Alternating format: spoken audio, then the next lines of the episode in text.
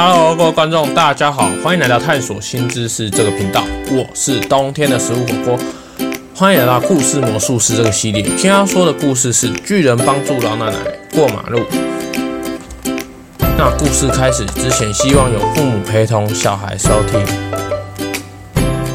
巨人原本假日去超商采买煮晚餐要用的材料，那在采买的过程遇到老奶奶走路不稳，巨人就背着老奶奶过马路。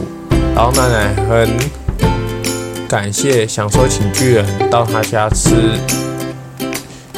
好料。老奶奶说：“来我家做客吧，我家里在这边不远处。”巨人说：“那我就不客气，去你家打扰了。”老奶奶说。前也喜欢帮助邻居朋友，没想到我年纪大了也有被帮助的一天。居然说大家都有会有需要人帮忙的一天吧。老奶奶说：“那到家人进去吧。”居然说打扰了。老奶奶说：“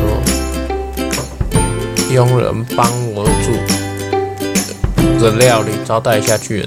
佣人，我解释一下，受雇为人。”受雇为人做事的人，那巨人与老奶奶就到了客厅，等待佣佣人煮料理。巨人也与老奶奶聊一阵子，佣人就煮好料理。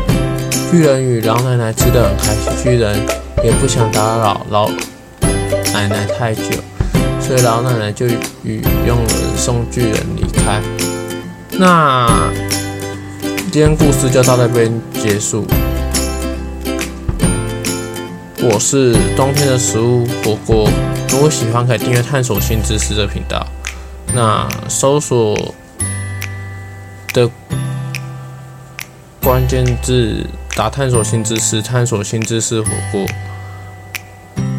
原创故事火锅，故事魔术师，故事魔术师火锅都可以搜索到我频道。那我关键字也会。放在我的说明栏那边，你就自己搜索就好。那如果喜欢我节目，也可以分享给爱听故事的朋友。